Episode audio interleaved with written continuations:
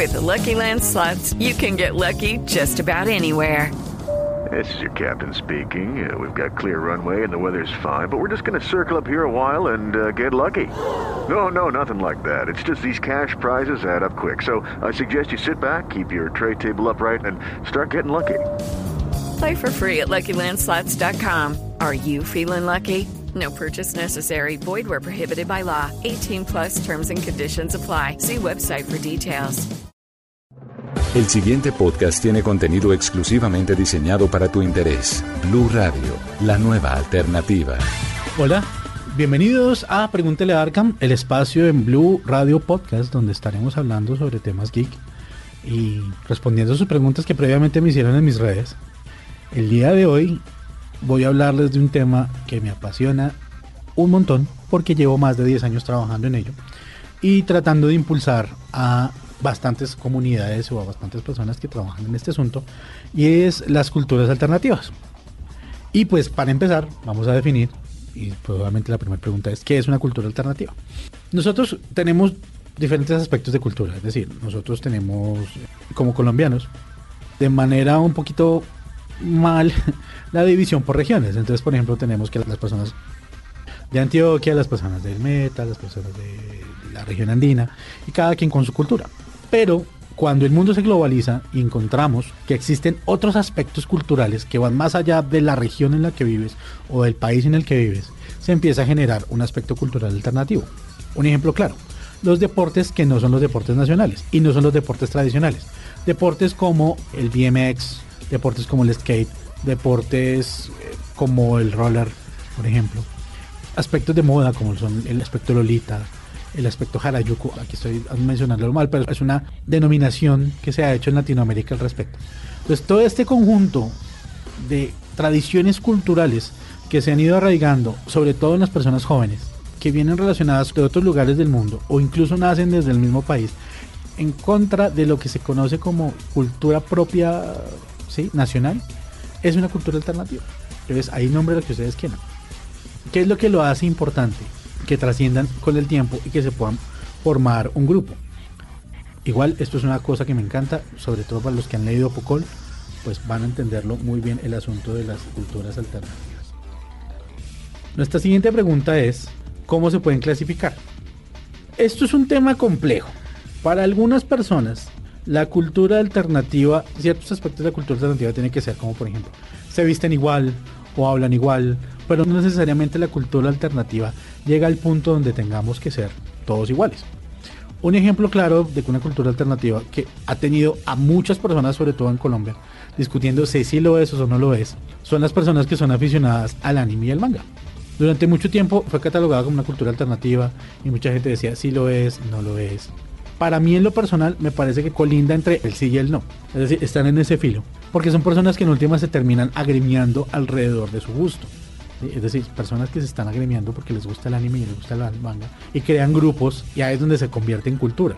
Al crear un grupo donde están comúnmente viviendo a través de eso y expandiendo su gusto, entonces se convierte en un grupo de cosplay, se convierte en un grupo que comparten películas, se convierte en un grupo que les da, incluso aquí un saludo a los chicos que hacen la marcha Cosplay Colombia, que no sé, creo que es en diciembre, pero por ejemplo ellos, ellos se convirtieron en una expresión cultural a través de su gusto, que es el cosplay.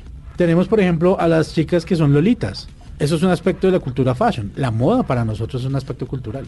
Las lolitas, no confundamos con Lolita la de la película, sino Lolita con el aspecto de niñas y mujeres que se visten con esos trajes así, depende de la característica que busquen, porque hay unas que son góticas, hay otras que son más como pastelosas, por decirlo en un término coloquial. Estos tipos de cultura son los que les permite la clasificación. La clasificación ya tendríamos que ser muy sociológicos para ponernos en el asunto de cómo clasificarlo pero sí es una clasificación que colinda a veces en que sí lo son y no lo son. Pero también, o sea, se puede definir. Entonces, somos una cultura alternativa alrededor de un deporte, a través de un gusto, a través de una afición o a través de un estilo de vestir, para ponerlo como en cuatro grupos principales. Nuestra siguiente pregunta es, ¿un gusto específico sobre algo relacionado con lo fantástico o lo sci-fi es suficiente para ser considerado geek? ¿O se debe estar muy inmerso en todos estos asuntos? aquí vamos a hablar de una cosa que me parece clave hablar y es, no todas las personas tienen que ser geeks para disfrutar una afición. Es decir, que tú disfrutes una afición no necesariamente te hace un geek. El geek es la persona que le encantan los detalles de las cosas. Es decir, hay una escena de Los Simpsons bastante curiosa donde están unos hombres preguntándoles a Lucy Lawless, que es la actriz que da el papel de China, le decían, es que en la escena tal hay una carroza y en la otra escena es una cuadriga. Ella, de la forma, me parece muy, muy chévere el diálogo, es, un hechicero lo hizo. La pasó por un hechicero. Pero los geeks son esas personas, las que se dan cuenta que el detalle está ahí. Ahora, con respecto a la pregunta, es ¿qué te hace ser un geek? Un geek te hace ser el ñoño que te pone a mirar y entonces resulta que es que en la escena 45 el personaje tiene tres pestañas y en la escena 46 tiene dos. Esas son las cosas que te hacen ñoño. Y el número de la celda del Joker es la 1418. No me pregunten a mí por qué, me lo sé. Pero eso no significa que no puedas disfrutar tu afición. O sea, la afición se puede disfrutar siendo o no siendo un geek. Lo importante es que tengas un gusto por algo. ¿sí? No quiero que suene como una pirámide y entonces que arriba está el geek más geek. No, esto es una cooperativa, todos estamos en el mismo nivel. Entonces, la idea es que podamos disfrutar todos de nuestra afición al nivel en el que queramos. Lo interesante de poder relacionarse con otras personas que tienen tu misma afición es que vas a encontrar un ñoño que sabe tanto o más que tú del tema y las conversaciones van a ser eternas. Eso es lo importante. lo importante en este caso es encontrar a ñoños que les guste lo que te, te guste. Ok, la siguiente pregunta. No he conocido personas al estilo de The Big Bang Theory, pero sí he visto mucho usar el término geek en personas a las que, por ejemplo, les gusta Star Wars, pero no como para irse disfrazados a una convención, ni para matarse por el estreno de una película. Esta pregunta es rara, pero interesante. Ok, si no ha visto personas como al estilo de Big Bang Theory, es que nunca he estado en una reunión de mis amigos, o en la mía particular. Cuando yo voy a cine, si es como por poner un término de que yo soy muy Sheldon, cuando yo voy a cine, escojo casi siempre la misma silla. Tiene que ser un número impar, porque no me gustan los números pares. Y tiene que ser en el centro, atrás de la pantalla. La gente que va conmigo al cine se ríe porque yo empiezo como a saltar de un puesto a otro a ver cuál es el que va a escoger. Pero vamos al asunto de que es un geek. Como les decía anteriormente, un geek es una persona que le importan los detalles, en los detalles a lo más mínimo. ¿Hay diferentes tipos de geek? Sí, hay escalas. Es decir, están los que nos metemos de cabeza y pues nos metemos en discusiones tontas como ¿cuántos dedos tienen las chicas superpoderosas, por ejemplo? Pero llegamos al punto donde la gente está empezando a poder vivir eso. Hay ñoños muy ñoños. Hay personas que se van al estreno con capa Star Wars. Sí, qué chévere que alguien pueda hacer eso. Y es un asunto de respeto. En últimas es un asunto de respeto por las aficiones de los demás. Coloquialmente los geeks estamos saliendo del closet, estamos saliendo de Narnia hacia el mundo real, donde las personas puedan encontrar por fin un espacio y espacios donde puedan ser como pueden ser. Y encuentran amigos con los que pueden serlo ñoños para muchos hay, es decir, están los de Star Wars, están los Trekkies que son los de Star Trek, están ñoños, por ejemplo, amigos que son los chicos de DC Fans Latinoamérica, que es un club de fans de Latinoamérica enfocado a todo lo de DC. Están los chicos de Marvel Colombia, Universo Marvel Colombia, que también aficionados a Marvel. Se los pueden encontrar en redes y encontrar personas que son aficionadísimas y encontrar personas con las que pueden ser ustedes mismos y sobre todo eso. Y si quieren ser los ñoños más ñoños, pues los van a acompañar a una convención. Ellos van a ser los amigos que ustedes van a encontrar. La siguiente pregunta es, ¿qué condiciones se deben tener en cuenta para denominarse geek? Uno es que te apasione algo. Dos, que te apasione algo. Tres, que las cosas que te apasionen te apasionen de verdad. El chiste está en que si tú te quieres llamar geek, pues no hay un canon realmente, no es el asunto, es, que tengo que tener eh, la colección. No, si tú tienes una colección muy grande, eres un coleccionista. Yo conozco coleccionistas que no saben nada de un tema. Les parece algo muy chévere, pero no conocen absolutamente nada. Y eso no está mal. Es decir, el coleccionismo no tiene por qué pelear con un geek. Pero lo que sí tienes que ser, digamos, lo que hace que te marques como un geek es que te guste algo, que sea una afición y que lo vivas con toda la pasión del mundo. Y esta pregunta precisamente está conectada con lo que sigue. ¿Es irreverente incorrecto autodenominarse geek? ¿Por qué debería de serlo? No es problema que tú te llames como te como el asunto de que la rosa dejaría de oler a rosa si dejase de llamarse rosa. Es simple. Para los que no nos gusta el término geek, pues podemos decirlo ñoño. El problema es que en México ñoño es una persona, lo haríamos vulgarmente, el sapo. Entonces el asunto es, si tú te quieres decir geek, pues lo eres. Si no quieres decir que eres un geek, puedes decir, soy un aficionado a XYJW. Si realmente quieres llamarte como los geeks, si te gusta la animación, no quieres decirte que soy un geek de la animación japonesa, soy un otaku, está bien. ¿sí? Es decir, el respeto es lo primero que tiene que primar acá. Y si tú te quieres llamar como te quieras llamar, está bien. El darnos un nombre a nosotros nos permite ser parte de algo. Nos hace falta un poquito en eso encontrar personas que estén de acuerdo, o no por lo menos de acuerdo, que compartan contigo tu afición, sea cual sea, nos hace parte de algo y nos ayuda. Y el crecimiento de nuestras aficiones es a través de eso, la unidad que encontremos con personas que hagan lo que te gusta a ti. Esta pregunta me parece interesante y es, ¿cuál sería realmente una actividad novedosa en un evento geek?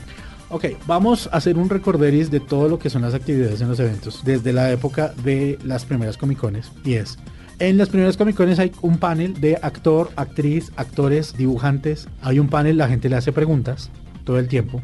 Después hay unos paneles donde si pides una firma del actor, ahora pues pagas. Antes no se pagaba, ahora sí.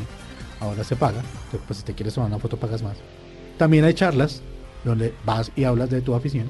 Pero si se dan cuenta, ese es un formato que está hace más de 30 años. Y es un formato que no se ha cambiado. Lamentablemente para los grupos que tenemos ahora los formatos siguen siendo absolutamente los mismos. Y digamos que yo creería que deberíamos aprovechar un poquito más la expansión de lo digital para empezar a crear otro tipo de contenidos. Qué sé yo, por ejemplo, algo interesante, ¿por qué no hacer un mapping sobre una persona interactivo?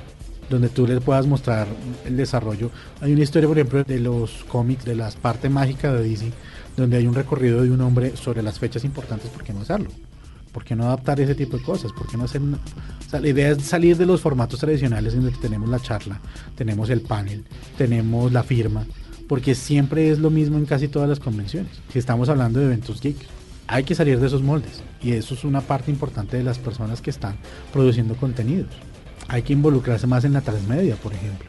Hacer contenidos de video relacionados con lectura, relacionados con una actividad en vivo. Ese tipo de cosas sería interesantísimo de hacer y son trabajos que yo conozco personas que lo pueden hacer perfectamente aquí en el país, pero pues yo sé que el asunto del apoyo es complicado o muchas veces de hacerlo como tal, pero existe. Y pues para terminar este primer bloque, porque el tema es largo y tendido y es bueno echar carreta al respecto, lo haremos en nuestro siguiente número, es por qué el drama es tan común en el mundillo y los subgrupos. Ok, vamos primero a definir una cosa. ¿Qué es el mundillo? Hace mucho tiempo decidieron llamar a la parte del mundo donde las personas vivían sus aficiones el mundillo. ¿Por qué? No sé. Es así, no lo sé. El que me lo cuente se gana un premio. Pero se empezó a llamar así. ¿Y por qué existe el drama? Es sencillo. Somos seres humanos que estamos defendiendo y racionalizando algo que es meramente emocional. Nuestras aficiones son emocionales para nosotros. Para las personas que crecimos viendo caricaturas, las caricaturas para nosotros son nostalgia. Por eso muchas veces las películas cuando son tan malas, una mala adaptación que vimos de niños, para nosotros es terrible porque la nostalgia nos está afectando existe entonces por eso. Entonces, ¿cuál es el drama realmente? Es simple. Veámoslo como un juego de tronos para ponernos en un mood ñoño, por decirlo de alguna forma, o geek, o como quieran poner ustedes. Pero cada uno de esos grupos es un reino. Cada uno de esos grupos tiene una mecánica de comportamiento. Hace unos años recuerdo mucho que había unos grupos de anime aquí en Bogotá y había un grupo de niños en el sentido que eran personas demasiado jóvenes, 13, 14 años, que no se identificaban con las personas más grandes. Y es que tienen toda la razón, no se sentían identificados porque una persona más grande no va a hablar al mismo nivel que una persona más joven. Entonces una persona más joven puede ser mucho más goofy y para una persona mayor eso puede ser molesto. Y resultaba molesto, pero entonces convivían todos en un mismo espacio. ¿Qué decidieron hacer ellos? Abrirse en otro grupo. Mandaron a otro grupo, entonces había una lucha pendeja, perdónenme la expresión, porque el uno quería hacer una actividad y el otro también hacía la misma actividad y la hacían en la misma fecha, casi en los mismos lugares, para que la otra persona no tuviera éxito. Entonces era una pendejada realmente. Perdóname, la lucha de poderes. Entonces se da uno cuenta la mecánica de poder que manejan los grupos. Es exactamente la misma mecánica que manejaría uno leyendo Juego de Tronos o viendo la mecánica de política nacional, donde cada quien quiere ser el que más nomine y el que más esto, y en realidad lo que uno tendría que hacer es trabajar juntos para un bien común. Pero entonces, como les digo aquí, es un asunto muy complejo y es un asunto de echar carreta. Y con las siguientes preguntas que vamos a responder en el siguiente especial sobre culturas alternativas, pues vamos a abandonar un poquito más en el tema. Esto es todo por hoy. Recuerden que me encuentran en redes como Arcam KOU, ARKHAMKOU. Están escuchándonos por Blue Radio. Recuerden que Blue Radio lo encuentran como Blue Radio Colombia en Facebook o en Twitter como arroba Blue Radio Co.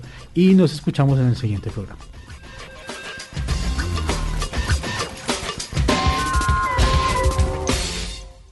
Para más contenido sobre este tema y otros de tu interés, visítanos en www.bluradio.com.